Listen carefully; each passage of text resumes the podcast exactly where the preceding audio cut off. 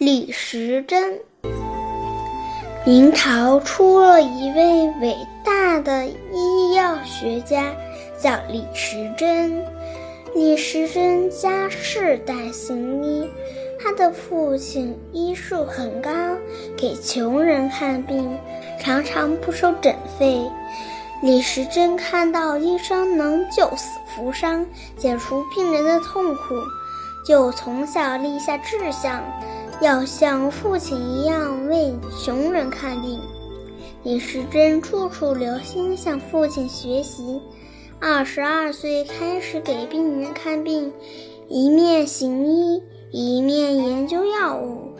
他发现旧的药物书上有不少缺点，许多有用的药物没有记载，有些药物只记了个名称，没有说明形状和生长情况，还有一些药物记错了药性和药效。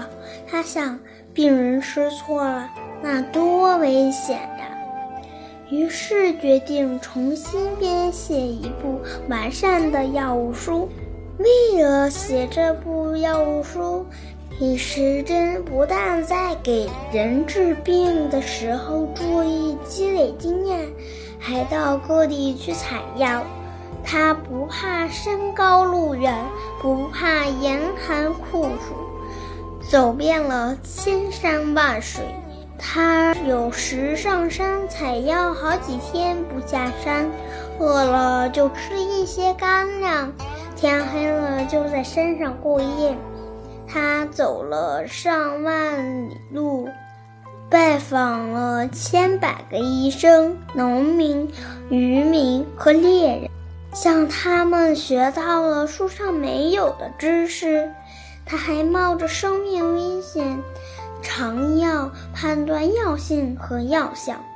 几年之后，他回到老家，开始写书。